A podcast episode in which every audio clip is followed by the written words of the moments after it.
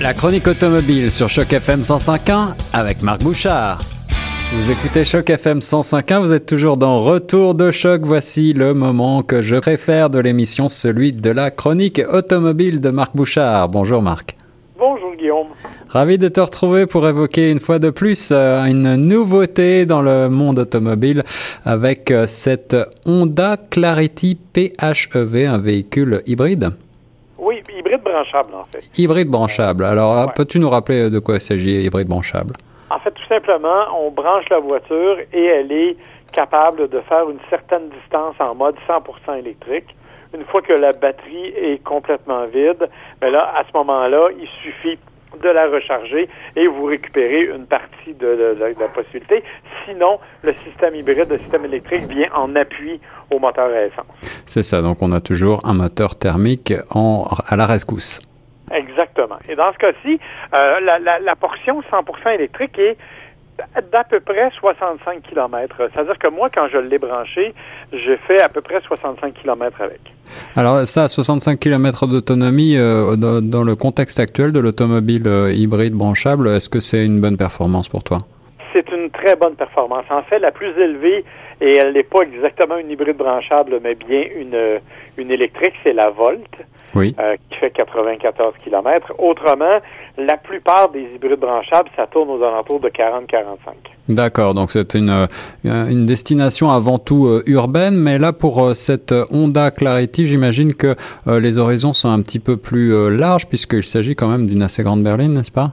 Oui, effectivement. C'est une berline qui a à peu près la taille d'une Honda Accord, mais qui a une silhouette un peu particulière. Euh, elle a bon, un toit penché vers l'arrière, un peu à la mode des Sportback. Oui. Euh, bien sûr, l'espace de chargement est intéressant, bien que limité par la présence des batteries dans le plancher, comme c'est souvent le cas de ce type de véhicule-là. Malgré tout, euh, c'est quand même assez spacieux. Et L'intérieur, cependant, est aussi très spacieux pour les passagers. C'est un vrai cinq passagers. Là. On ne triche pas en mettant une cinquième ceinture, mais en, étant, en ayant un siège central qui est inconfortable. C'est vraiment un cinq passagers.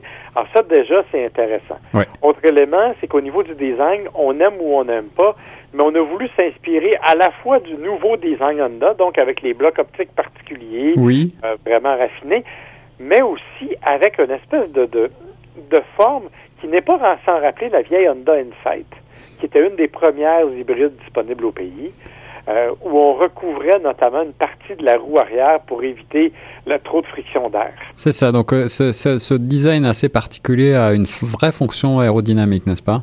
Oui, totalement. Euh, la question cependant, c'est est-ce que ça donne une fonction esthétique? ça, je vous laisse en juger. Moi, je trouve pas ça laid.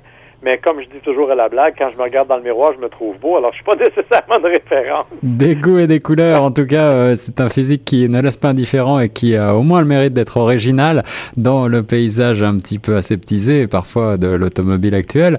Euh, quelles sont les autres qualités que tu as pu relever chez cette euh, Honda Clarity, Marc?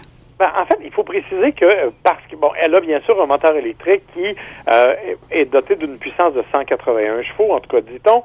C'est un peu complexe parce que c'est pas précisément comme ça. Le moteur à essence, lui, fait 109 chevaux. Les deux ensemble, ça fait une, une puissance combinée de 212 chevaux. Donc, ça fait quand même un véhicule qui, au démarrage, notamment à cause de l'électricité, est relativement vif. Hmm. Bien sûr, en conduite, ça demeure un véhicule qui est assez lourd, notamment alourdi par les, les batteries. Euh, batterie de 17 kWh d'ailleurs, c'est important parce que avec cette quantité-là, euh, on est admissible à la plus importante aide financière des gouvernements. Ah, ça c'est intéressant et tu as raison de le souligner. Oui, parce que normalement, c'est à 16 kWh que ce, qui, qui est la limite. Ouais. Donc, au-delà de 16 kWh, on a accès au, au financement total. Donc, c'est intéressant, bien entendu, parce que c'est quand même un bon montant. Euh, ceci étant dit, ça fait une conduite qui est un peu lourde, bien sûr, un peu plus aseptisée. C'est pas un véhicule sport, on s'entend. Sauf que du point de vue de l'économie, c'est une vraie réussite. Écoutez, euh, moi, j'ai fait à peu près 650 kilomètres. Oui. Et ça m'a coûté 33 dollars d'essence. Ah oui, là tu nous fais rêver, moi qui viens de louer un gros euh, VUS bien glouton, c'est effectivement une belle performance dans le paysage actuel. Ouais, mais évidemment, il a fallu pour ça que je m'assure qu'elle était chargée au départ. Et quand je suis arrivé à destination, je l'ai rebranché. Donc, j'ai fait un aller-retour d'à peu près 300 quelques kilomètres chacun. Et dans les deux cas, j'ai maximisé l'usage électrique. Donc, ça me fait une moyenne d'à peu près 3,6 litres au 100. Excellent. En, en 10 ans, je le répète, que j'ai fait plus de 600 kilomètres euh, dans toutes sortes de conditions, oui, des conditions urbaines et des conditions d'autoroute. Autre élément intéressant aussi, c'est qu'il y a une fonction qui nous permet de recharger la batterie en roulant. Donc, quand on appuie dessus, euh, le, moteur à essence va servir de, euh, de génératrice, si l'on veut, pour recharger partiellement du moins la batterie.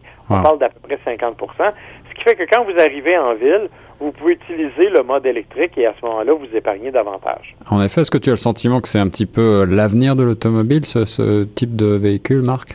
Ben, moi, je pense qu'actuellement, c'est le ce type de véhicule-là, c'est le meilleur compromis parce que euh, les véhicules 100% électriques ont leur qualité, mais ont aussi leurs défauts. Hmm. L'autonomie en est un, euh, la durée de recharge en est un autre. C'est vrai. on n'a pas vraiment ces problèmes-là. C'est-à-dire que si on utilise une borne de 240 volts avec la Honda Clarity, on parle de deux heures de recharge complète. Alors une superbe autonomie et une économie à la pompe, mais qu'en est-il du prix à l'achat, Marc? Ben, encore une fois, c'est relativement raisonnable. On parle de 39 900 dollars sur la version de base. Euh, bien sûr, moi, j'avais la version Touring, qui est la version la plus équipée. Euh, c'est plus dispendieux un peu, mais comme je l'ai mentionné, c'est admissible à la financière gouvernementale. Alors déjà, ça contribue à faire ça. Et dites-vous que la Touring, elle est aussi bien équipée qu'une Honda Accord euh, Touring. Mhm. Donc, vous arrivez à peu près dans les mêmes prix, mais avec une économie de carburant, évidemment, qui est différente. Un peu moins de plaisir de conduite, mais beaucoup, beaucoup d'économie.